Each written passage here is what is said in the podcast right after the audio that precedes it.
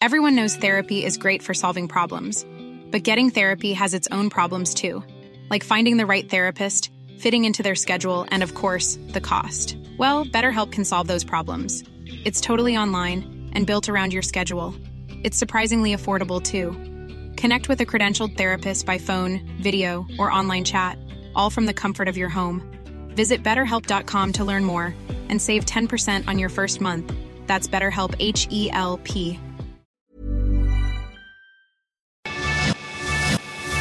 lo. Tu dosis diaria de noticias. Hemos llegado al final de la semana y con eso al final de su dosis diaria de noticias de esta semana también. Que tengan un muy bello viernes 3 de diciembre y vamos a empezar a darle la vuelta al mundo con las noticias del día. Acompáñenme y no precisamente en Cancún. Estados Unidos y México acordaron mantener el programa Remain in Mexico, mediante el cual los migrantes tendrán que esperar su solicitud de asilo en tierras mexicanas. ¿Ya no te acuerdas del programa? No te preocupes, nosotros te contamos. También es conocido como los Migrant Protection Protocols. Este programa fue creado por Donald Trump para contener la ola de caravanas de migrantes que empezaron a organizarse en Centroamérica. A grandes rasgos, la política Quédate en México obligaba a las personas que solicitaban asilo en Estados Unidos a esperar la resolución de su caso, pero en territorio mexicano. En otras palabras, esta medida convirtió a México en un tercer país seguro de facto. ¿Y qué pasó? ¿Biden no lo canceló? Pues sí, pero después de muchas batallas legales, la Suprema Corte de Justicia de Estados Unidos le ordenó a la Casa Blanca volver a activar Remain in Mexico. Así que para acatar esta resolución judicial, los gobiernos de Joe Biden y López Obrador tuvieron que anunciar ayer que la política se volverá a instaurar. El gobierno mexicano dijo que aceptó esto por razones humanitarias y de manera temporal. Así que por lo pronto, los migrantes cuyos casos se estén resolviendo en Estados Unidos no serán devueltos por México a sus países de origen y tendrán que esperar noticias en las ciudades fronterizas mexicanas. Entonces, ¿eso quiere decir que estamos igual que con Trump?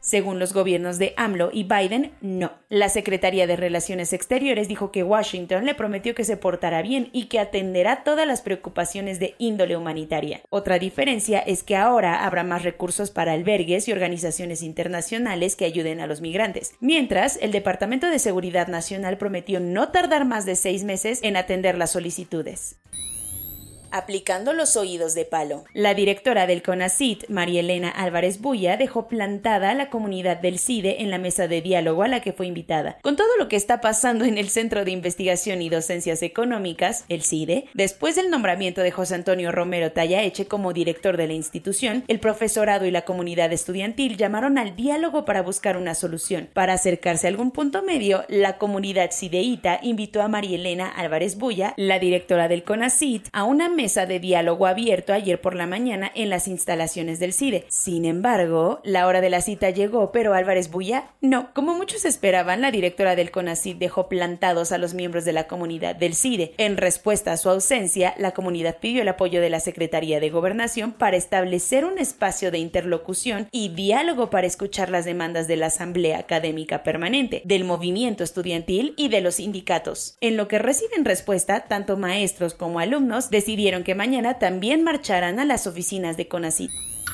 Cuentos cortos. Colima se estrenó el miércoles por la noche como el sexto estado de México en despenalizar el aborto. El Congreso local de Colima aprobó reformas del Código Penal del Estado y a la Ley General de Salud para permitir el aborto hasta las 12 semanas de embarazo. Con 14 votos a favor, 5 en contra y 4 abstenciones, la reforma dejará de criminalizar a las mujeres o personas gestantes que decidan interrumpir su embarazo. A quienes también les quita un peso de encima es al personal de salud que practique abortos consentidos, porque antes de de la aprobación de este dictamen se les sancionaba.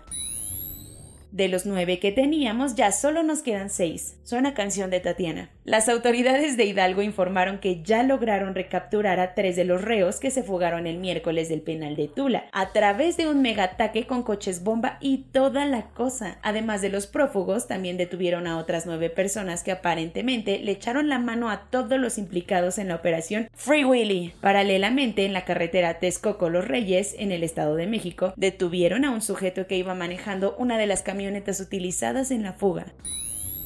Después de muchas especulaciones, plot twist y un Arturo Herrera como novio de pueblo, finalmente ayer el Senado de la República ratificó a Victoria Rodríguez Ceja como integrante de la Junta de Gobierno del Banco de México. Como su nombramiento contó con 78 votos a favor, se convirtió en la tercera mujer en formar parte de los altos escalones de Banjico. Victoria arrancará su nueva chamba como gobernadora del Banco de México el primero de enero de 2022, supliendo así a Alejandro Díaz de León, mientras que a ella la suplirá Juan Pablo de Botón como subsede egresos en la Secretaría de Hacienda. El Papa Francisco comenzó su viaje apostólico a Grecia y Chipre ayer y por segunda ocasión visitará la isla de Lesbos, donde ya estuvo durante el 2016. En aquella ocasión, el líder de la Iglesia Católica regresó con 12 refugiados a bordo de su avión y es que Lesbos pues ha sido el epicentro de la crisis migratoria en Europa. Para esta gira pidió a sus fieles que lo acompañen con sus oraciones porque visitará el campamento Mavrovoni, donde viven aproximadamente 2.500 migrantes y espera acercarse a una humanidad herida en la carne de tantos migrantes en busca de esperanza.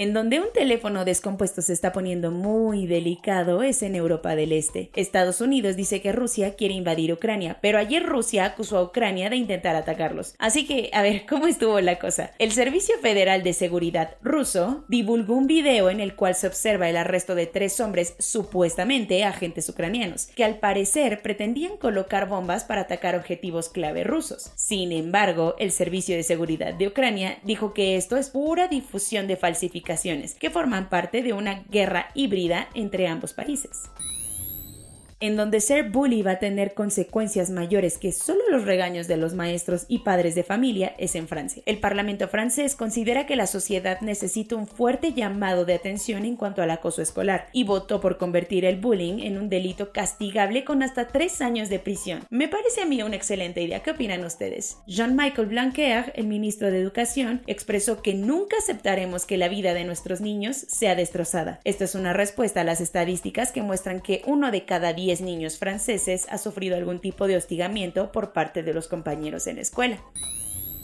Corona News. En México el número total de vacunas puestas es de 133.256.228. El número de personas vacunadas con esquema completo es de 65.166.866. Esto representa el 72.82% de la población mayor a los 18 años.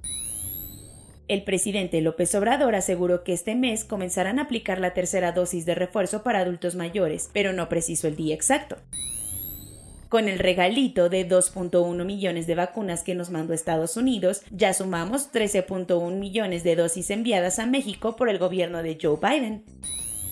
Las autoridades en Alemania decidieron que los más de 14 millones de adultos que no se han vacunado solo podrán entrar a lugares públicos y van a comprar comida o medicinas, pero no tendrán opciones de ocio. Además, es muy probable que la vacunación se vuelva obligatoria a partir de febrero. La ministra de Reino Unido, Therese Coffey, le aconsejó a los ciudadanos de su país que eviten besarse debajo del muérdago esta Navidad, dada la severidad que parece traer la variante Omicron.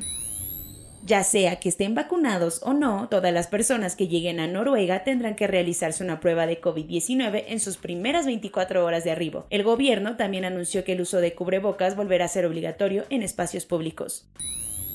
Sin importar la procedencia, a partir de lunes será obligatorio que todos los viajeros hacia Estados Unidos presenten una prueba de COVID-19 con resultado negativo de máximo 24 horas de antigüedad.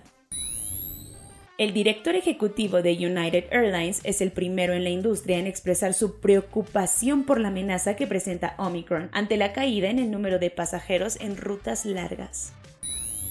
Soy Laura Gudiño y esa fue su dosis diaria de noticias de este viernes 3 de diciembre. Que tengan un excelente fin de semana, diviértanse mucho, pero ya saben, cuídense más y nos vemos aquí el lunes en su podcast favorito, Te lo cuento.